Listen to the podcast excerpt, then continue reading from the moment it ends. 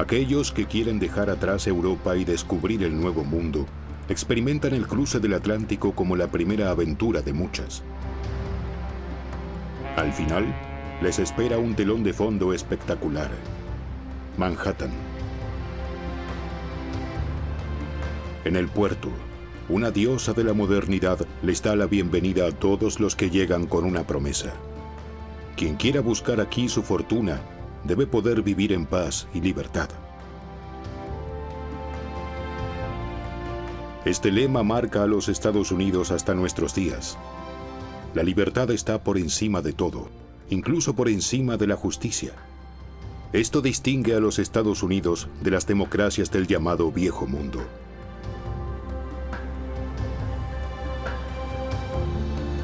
La Estatua de la Libertad simboliza esta afirmación. Es un regalo de Francia y cruzó el Atlántico en 1885. Esta mujer con la antorcha iluminaría el mundo y les daría esperanza a todos aquellos que debían abandonar Europa por cualquier motivo.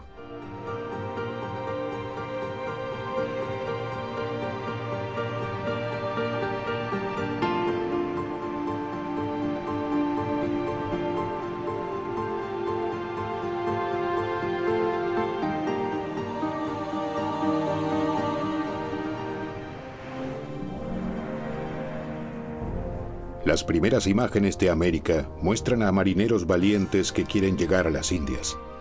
Es por eso que llaman indios a las personas que encuentran. A los europeos les interesa el poder y el dinero. Un factor de poder importante es la religión. Con la señal de la cruz zarpa Cristóbal Colón en 1492. Bajo la bandera de la España católica debía encontrar nuevas rutas marítimas a Asia y difundir allí el cristianismo.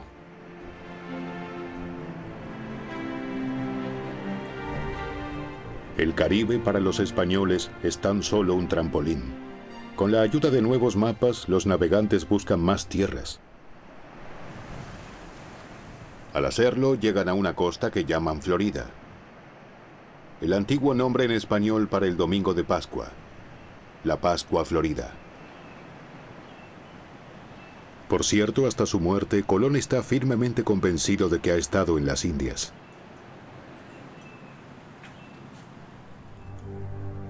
Ponce de León, quien acompañara a Colón, lo comprendió mejor, aunque considera que Florida es una isla grande.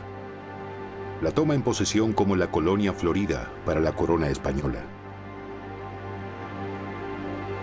Sus barcos son los primeros en luchar contra la corriente del Golfo, precisamente allí donde es más fuerte, en la salida del Golfo de México. Sus hombres están impresionados por el fenómeno natural que despedaza sus cabos. La corriente del Golfo vierte en el mar más agua que todos los ríos del mundo juntos. Su descubrimiento ayudó a los barcos de tesoros españoles que en los próximos 100 años fueron transportados a su hogar por esta fuerte corriente.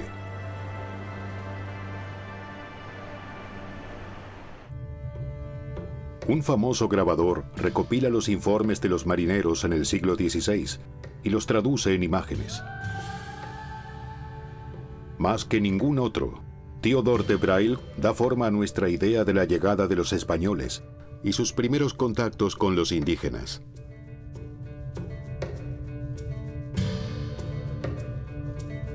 Lo que el maestro inventa en su taller no siempre puede verse tan fácilmente como en su imagen del trabajo de campo de una tribu de nativos americanos, con la herramienta de labranza correspondiente.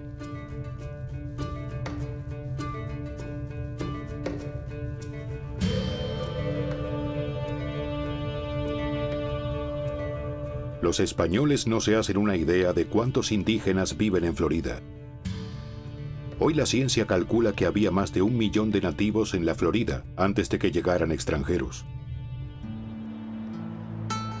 Los nativos ayudan a los españoles.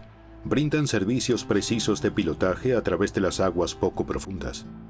¿Por qué los extraños siguen adentrándose cada vez más? ¿Qué están buscando?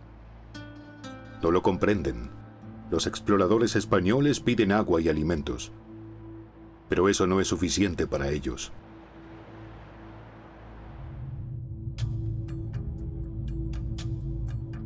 Para los españoles, mucho más importante que los alimentos son los metales preciosos y las especias. Esperan descubrir nuevos tesoros y quieren tomar botines como los de los incas.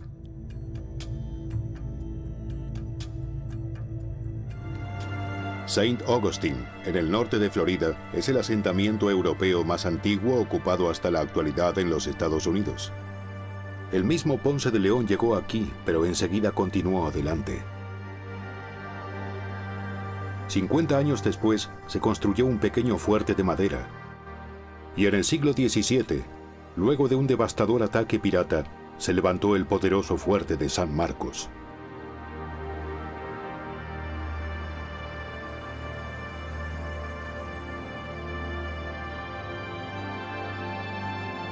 En las islas, los piratas encontraron refugio y un hogar. Muchos comenzaron como contrabandistas. Cuando comenzaron a pasar ante sus ojos galeones con rumbo a Europa repletos de oro y plata, el robo y el asesinato florecieron en el Caribe.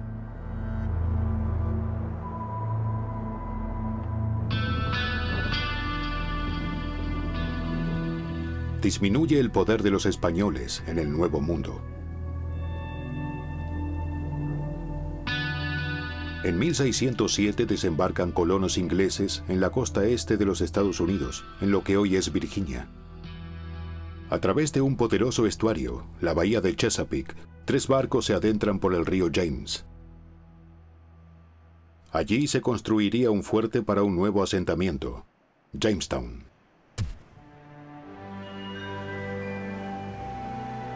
La Virginia Company of London les ofrece a todos los que buscan una vida mejor viajes gratis al Nuevo Mundo.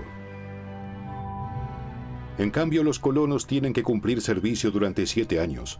Después de esto son libres y reciben su propia tierra. Los ingleses fundan una colonia tras otra en la costa este hasta la actual Boston.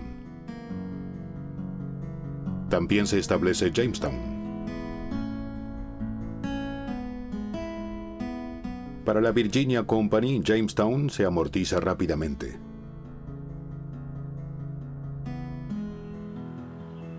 Las plantas de tabaco crecían tan bien que el tabaco de Virginia se convirtió en la variedad más popular en todo el mundo, hasta el día de hoy. Sin embargo, el descubrimiento del tabaco se debe a los nativos, que usaban las hojas como un remedio para las mordeduras de serpientes y todo tipo de enfermedades.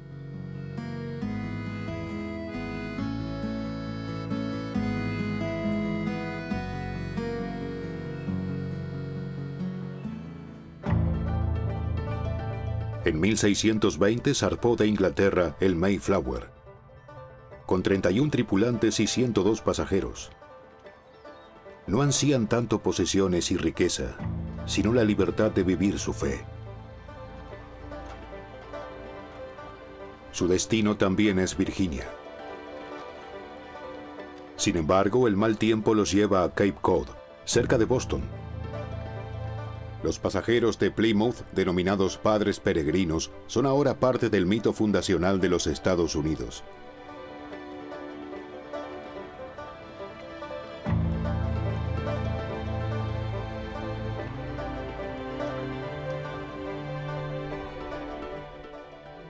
Les siguen a Nueva Inglaterra 20.000 personas de ideas afines, y establecen las bases de una sociedad religiosa y una comunidad de iglesias independientes.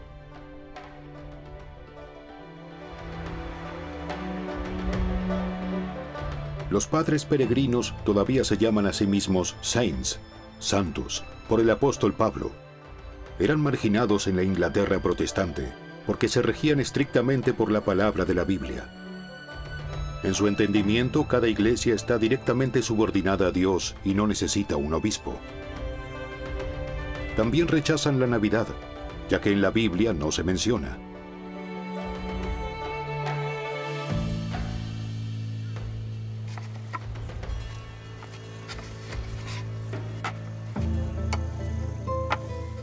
A diferencia de los colonos de Jamestown, los padres peregrinos de la plantación Plymouth pueden abastecerse a sí mismos. Cooperan bien con los nativos de su entorno y están agradecidos de que los nativos les ayuden con los alimentos el primer invierno. También que les muestren la mejor manera de cultivar el suelo arenoso el próximo año.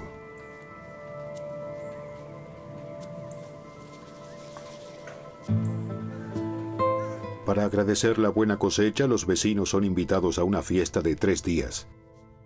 De allí proviene el Día de Acción de Gracias de hoy.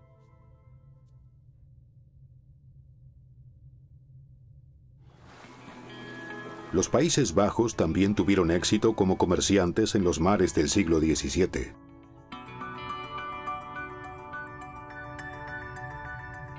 El centro turístico de Cape May, en Nueva Jersey, fue fundado hace casi 500 años por un comerciante de pieles holandés, como un puesto comercial con los nativos. Actualmente es el balneario más antiguo de la nación. Durante el verano más de 4.000 habitantes albergan a más de 100.000 turistas.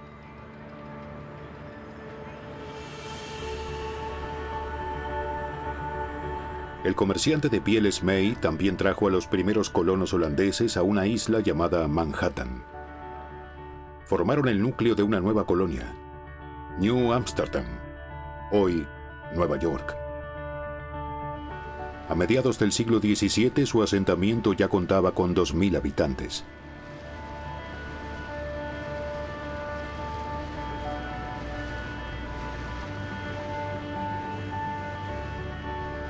los ingleses vencen la molesta competencia en tres guerras navales y envían a su flota a tomar los asentamientos holandeses. Los holandeses no pueden proteger sus posesiones. Su gobernador debe entregarle Manhattan a Inglaterra, sintiéndolo en el alma. New Amsterdam se convierte en Nueva York. Después de todo, las condiciones son generosas. Los holandeses pueden conservar su tierra y su creencia, incluidos sus pubs. Esta tolerancia del capitán de la flota inglesa sienta las bases de la puerta de entrada al mundo libre.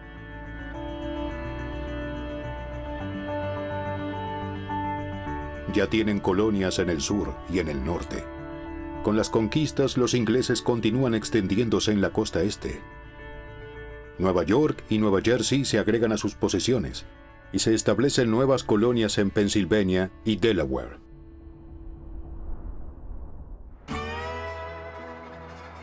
Sin embargo, ninguna otra fundación es tan exitosa como Virginia. Esto inspira también a otros en el sur. Las granjas obtienen grandes ganancias y crecen convirtiéndose en plantaciones.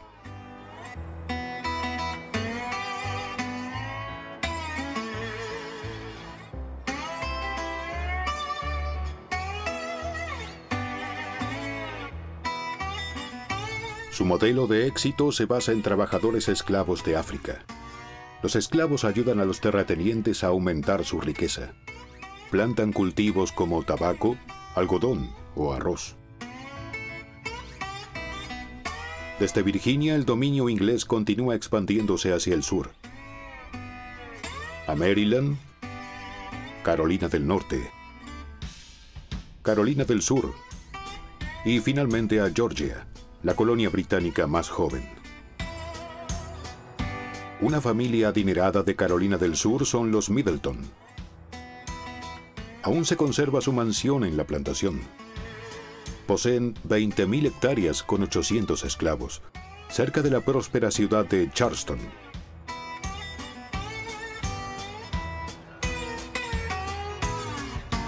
A mediados del siglo XVII, Charleston se convierte en la metrópolis de los estados del sur. Con 1.200 habitantes, es entonces la quinta ciudad más grande de América del Norte.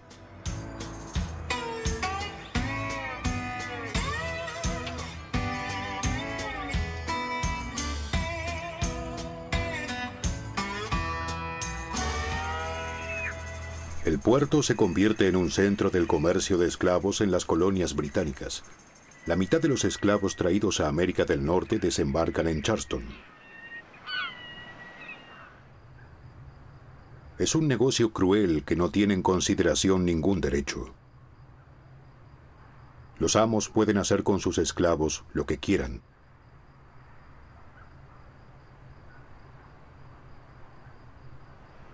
Debido al tráfico de personas, Charleston continúa creciendo y la corona británica gana también sobre los derechos de aduana.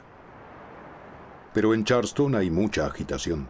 Las estrictas disposiciones de los británicos causan disgustos. Las jóvenes colonias tienen éxito y no quieren dejar que se disponga sobre ellas, ni en negocios ni en creencias. En esto los estados del sur y del norte están de acuerdo.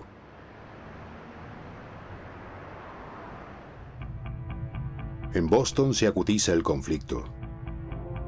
Cuando Londres quiere aumentar los impuestos a las cosas cotidianas como el papel, el cuero o el té, las colonias piden a su vez poder participar en la legislación. El rey británico reacciona violentamente a las protestas. En la lucha, los casacas rojas británicos les disparan a cinco personas en Boston. Ahora el rey quiere bajar todos los impuestos excepto el impuesto al té, pero es demasiado tarde. Los revolucionarios de Boston desafían al gobierno de Londres.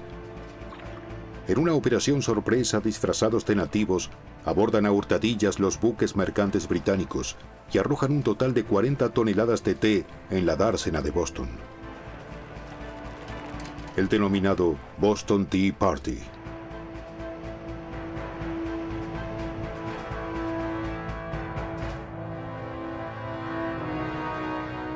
Londres reacciona a esta provocación enviando más tropas. En 1775 se producen cerca de Boston las primeras batallas con las milicias coloniales.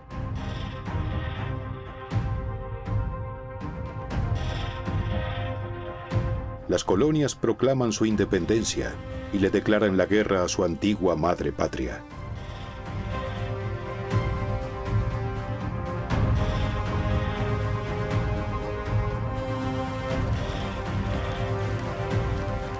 Thomas Jefferson, nacido en Inglaterra, escribe partes importantes de la Declaración de Independencia. Se convierte en uno de los padres fundadores de los Estados Unidos así como Benjamin Franklin, Samuel Adams o el tabacalero George Washington de Virginia. Todos ellos quieren vivir libres de la tiranía inglesa. Escriben esto literalmente, y que todo ser humano tendría un derecho dado por Dios a la vida y la libertad.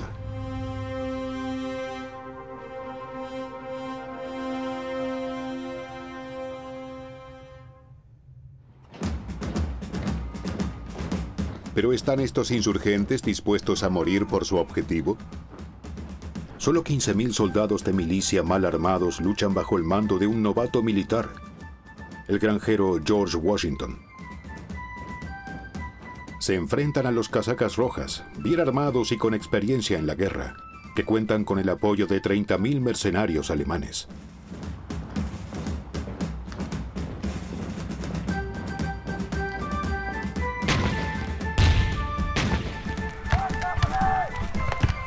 Con habilidad táctica y patriotismo, Washington logra evitar una gran batalla. En el juego del gato y el ratón con los británicos, él es el ratón. Su ejército de milicia conoce más de retiradas que de ataques. Sin embargo, los británicos no pueden imponerse. En esta situación, George Washington recibe ayuda de Francia. Las cosas se dan vuelta. A pocos kilómetros de Jamestown, los británicos capitulan. Estados Unidos entra en el escenario mundial.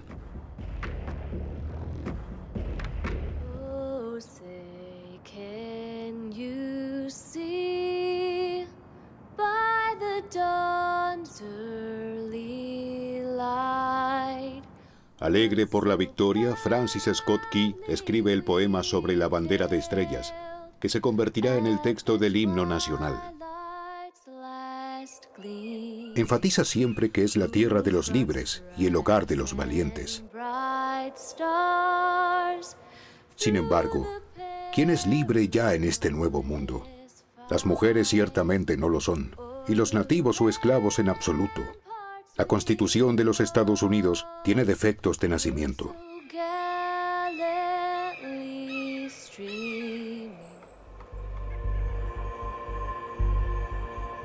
Cuando los agricultores se dan cuenta de que se puede cultivar bien el arroz en los estados del sur, se traen nuevos esclavos que están familiarizados con este cultivo. Esto también funciona. Gracias a productores de arroz esclavizados de África Occidental, Carolina del Sur y Georgia pronto serán llamadas la costa del arroz. Pero en el clima subtropical también se propagan enfermedades graves como la malaria y la fiebre amarilla. Por esto, después del invierno, los blancos se alejan y les dejan sus plantaciones durante meses a los esclavos. Dejados por su cuenta y tranquilos, desarrollan una cultura afroamericana con su propio lenguaje. Gala. Hasta la actualidad se habla en Sea Island.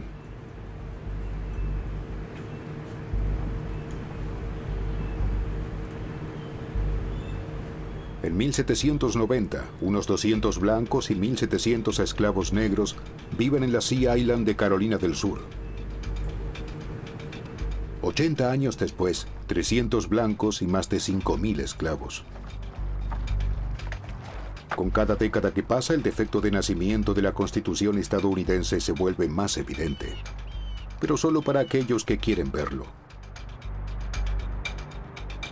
En el norte se habla sobre la libertad para todos y la falta de igualdad. En el sur, sobre seguir haciendo y ganar dinero. El sur entiende la libertad de una manera diferente al norte. Libertad para los negocios y el modo de vida. Nadie debería entrometerse, ni los ingleses, ni los estados del norte.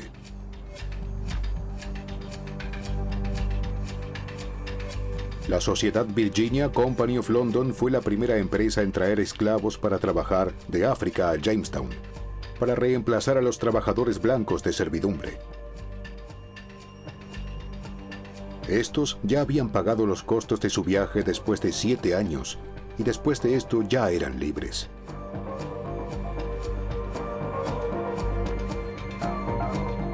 Las personas importadas de África nunca serán libres en el Nuevo Mundo, sino que vivirán como sirvientes.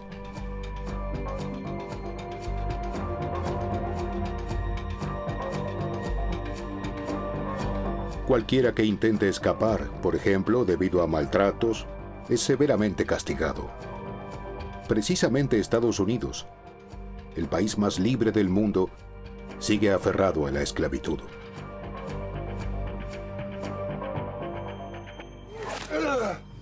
Ya son más de 4 millones los explotados y a menudo abusados por los negreros.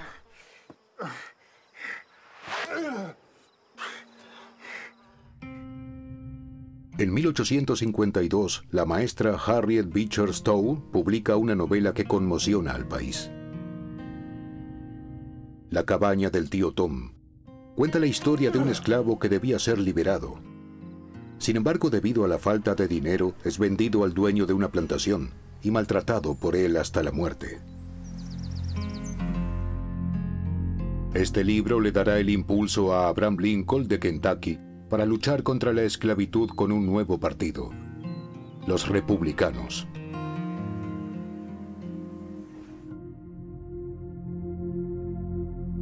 Cuando es elegido presidente con los votos de los estados del norte y se muda a Washington, a la Casa Blanca, ha llegado su hora. El sur, liderado por Carolina del Sur, amenaza a Lincoln con la secesión y abandona la unión de 13 estados. Ahora el presidente decide usar la fuerza militar para forzar al sur a la unidad.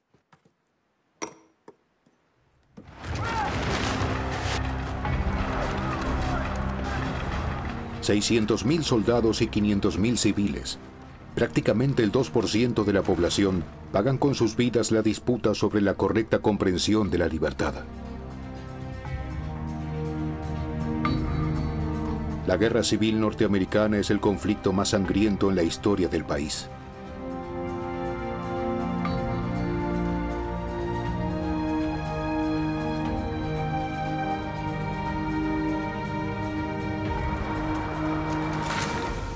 La mitad de los muertos no pueden ser identificados.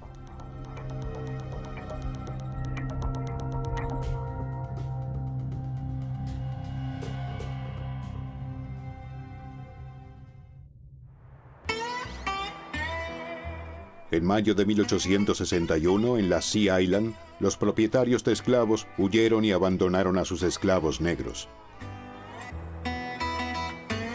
El norte aprovechó Invadió la Unión y armó a varios cientos de hombres.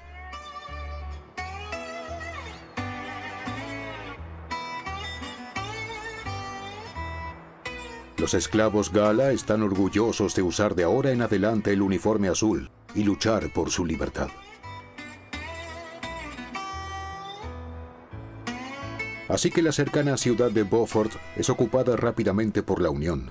Gracias a los First South Carolina Volunteers, la primera unidad de voluntarios que lucha por la Unión.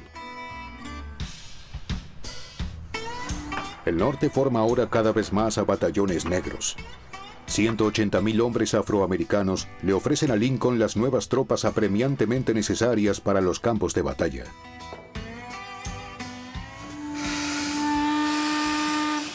Un segundo triunfo de los estados industrializados del norte es el ferrocarril.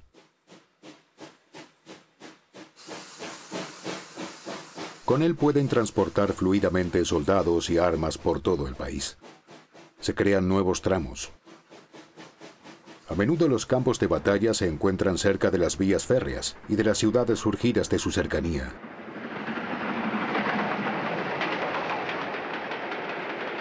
El norte se impone cada vez más.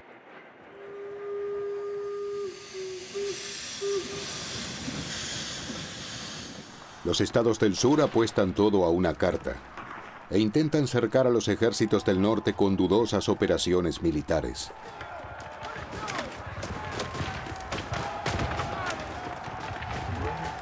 Pero ya no tienen nada para resistirse a los enormes recursos y pierden su última batalla importante.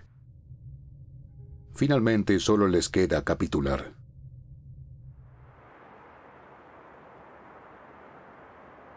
Aún durante la guerra, el presidente Lincoln es reelegido. Quiere la reconciliación y después de la capitulación del sur, llama a ambas partes a no buscar venganza. Hacer todo lo que se pueda lograr y abrigar la esperanza de una paz justa y duradera entre nosotros y con todas las naciones. Sin embargo, la guerra civil exigirá todavía una vida humana más. Una semana después del final de la guerra, el presidente Lincoln y su esposa vuelven a asistir por primera vez a una comedia en el Teatro Ford en Washington.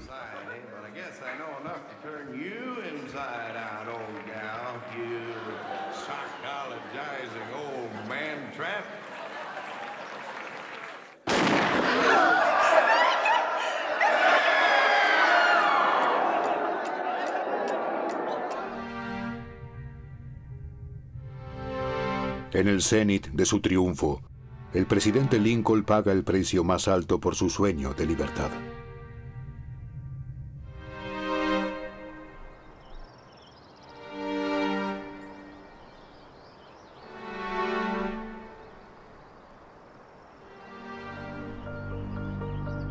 Después de más de 150 años, las heridas han sido curadas, pero nunca han sido olvidadas y cada injusticia en la vida cotidiana puede recordarlas. Ambos bandos oraron por la victoria. No se trataba de tierra o dinero, sino de algo mayor. Libertad, igualdad y derecho a la felicidad.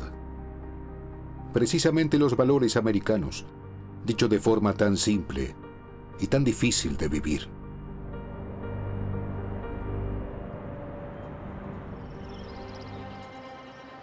El Leipzig Twin Lights, un faro gemelo frente a Nueva York, es un buen lugar para observar a la distancia el sueño estadounidense tal vez más importante. El camino de lavacopas a millonario. Y la prueba de que en Estados Unidos este sueño no tiene por qué ser un cuento de hadas, sino que se hace realidad una y otra vez. De camino a Manhattan, la Estatua de la Libertad promete lo que los padres fundadores de los Estados Unidos escribieron contra los gobernantes colonizadores de Inglaterra. Fuera con los tiranos. Libertad para todos. Justo al lado de la isla que da esperanza se encuentra la isla Ellis.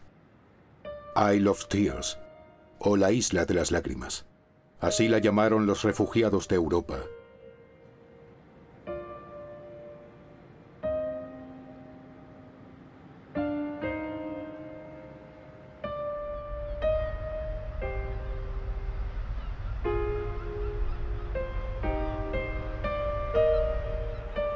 En Europa dominan el hambre y la desesperanza. 52 millones de personas abandonan su continente en el siglo XIX. A menudo los países de origen promueven la emigración de familias enteras para aliviar la pobreza. La salida organizada requiere puntos de concentración al otro lado del Atlántico. Muchos utilizan Hamburgo, la ciudad ansiática a orillas del Elba fue incendiada en 1842 y es reconstruida en las próximas décadas, incluido el ayuntamiento. En el centro se encuentra el puerto. Este ahora se amplía masivamente y con él los astilleros. Hamburgo se convierte en una puerta al mundo.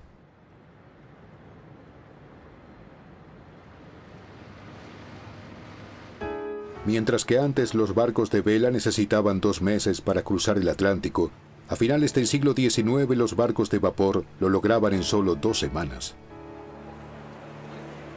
Llegan cada vez más emigrantes de Europa del Este y de los Balcanes.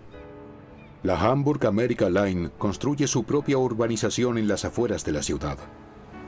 La condición es guardar 14 días de cuarentena para evitar la propagación de enfermedades en los barcos y no ser rechazados en Nueva York. Las maletas armario les pertenecen a los pasajeros de primera clase. La tarifa de viaje cuesta cuatro veces más, pero sus mayores ingresos los hacen las compañías navieras con la cubierta intermedia sin ventanas, la que está más abajo y es la más económica.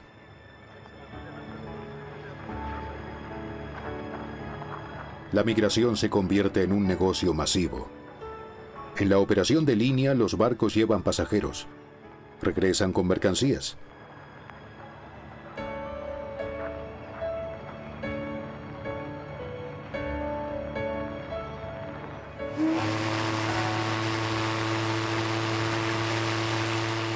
Para muchos será una despedida para siempre, un viaje a lo desconocido,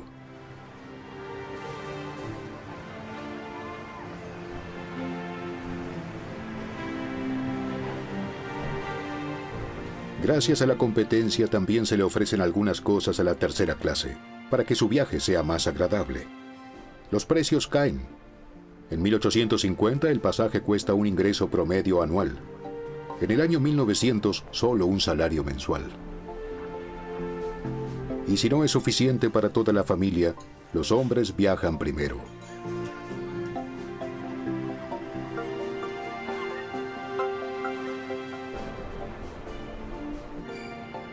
Sin embargo, antes del sueño americano se encuentra un difícil obstáculo.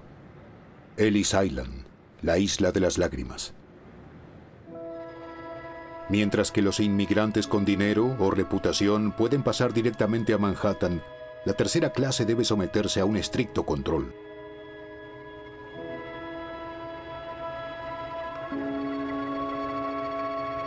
El interrogatorio de ingreso toma solo unos minutos pero el chequeo médico es complejo. Este decide para quién el sueño de Norteamérica se hará realidad y para quién no. Gradualmente las autoridades prohíben el ingreso no solo de personas enfermas, sino también de prostitutas, pobres, anarquistas, chinos y analfabetos. Quien es rechazado regresa a expensas de la empresa naviera. En algunos días se despachan 12.000 viajeros. El grupo más grande será finalmente el de alemanes. Tres millones de personas, seguidos de irlandeses y escoceses. También rusos, húngaros e italianos buscan su suerte por miles en el Nuevo Mundo.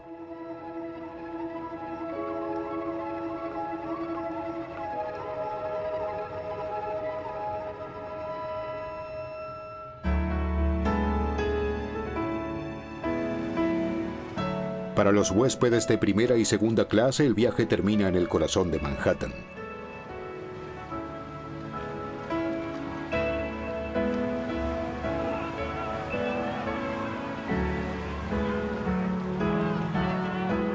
Es posible que algunos de ellos hayan tenido que ingresar primero al Nuevo Mundo a través de la isla Ellis, y solo puedan darse el lujo ahora que Estados Unidos les trajo fortuna y prosperidad.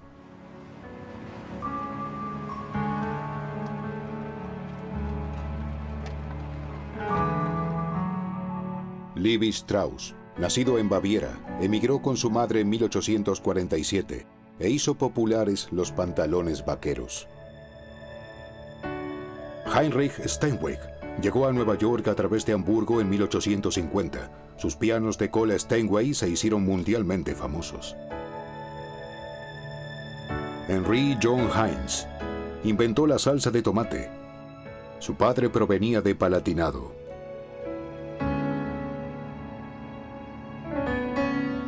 Así como Friedrich Trump, el abuelo de Donald Trump.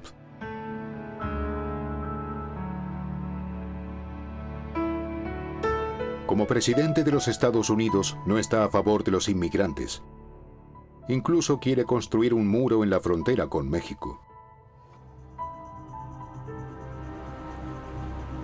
Prácticamente todos los inmigrantes llegaron a través de Nueva York, incluso aquellos que querían instalarse en el Medio Oeste. Los que se quedan allí se mudan a barrios donde continúan hablando su idioma. Surgen Little Italy, Little Germany, Little Russia. Sus hijos, si nacen aquí, se convertirán automáticamente en estadounidenses. Nueva York era entonces una moderna Babel, cuyas torres crecen cada década más hacia el cielo, siempre compitiendo con otras ciudades. En 1885 el primer edificio de varios pisos del mundo contaba con 10 pisos. En 1889 el primer rascacielos con aire acondicionado. En 1899 100 metros de altura. Diez años después, 200 metros. Entonces, en 1931 se construye el Empire State Building, con 381 metros de altura. Mantiene su récord mundial durante 40 años, ya que la tecnología de la estructura de acero había alcanzado sus límites.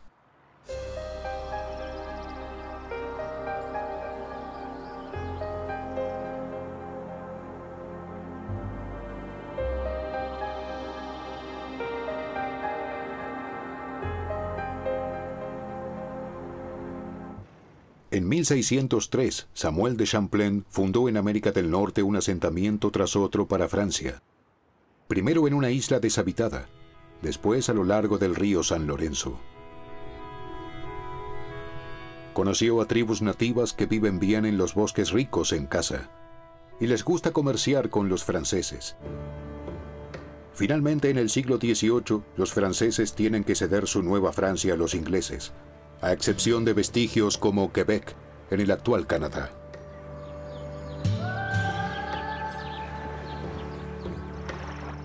Pero los mayores perdedores son los nativos. Sus cotos de caza son talados y vaciados. Ya no se les permite cazar ni recolectar nada. El bosque es propiedad privada. El comandante Pratt el comisionado sobre los nativos del ejército de los Estados Unidos tenía un lema. Mata al indio y salva al hombre. Kill the Indian and save the man. Hasta hace poco, los blancos les temían a los nativos, por lo que solo veían una salida. La expulsión con la ayuda del ejército. Contra la palabra y el espíritu de su propia constitución según la ley del más fuerte. En 1900, los nativos estaban casi completamente diezmados en los Estados Unidos.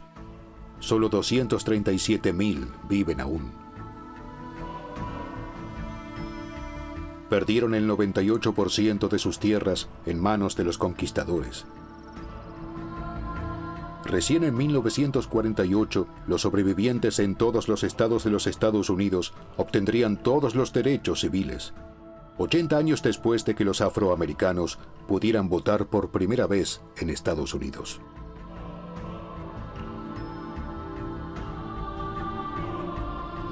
...500 años de historia de los colonos... ...son 500 años de sueño americano. A principios del siglo XXI este es brutalmente atacado. El 11 de septiembre de 2001 el World Trade Center deja de ser el símbolo de los ideales del mundo occidental.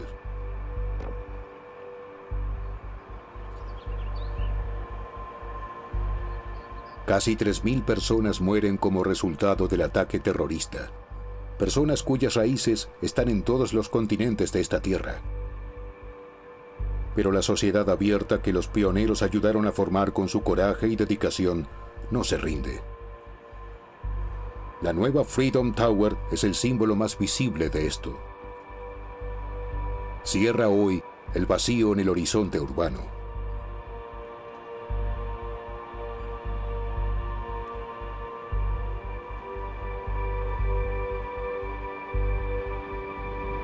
Los españoles fueron los primeros conquistadores del Nuevo Mundo. Su legado es llevado actualmente por más de 50 millones de personas que hablan español, más que en la propia España.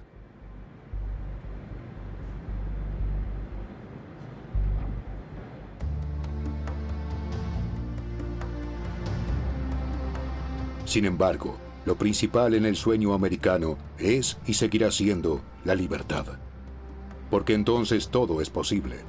De acuerdo totalmente con el lema, If I can't make it there, I'll make it anywhere. Si puedo hacerlo allí, lo haré en cualquier parte.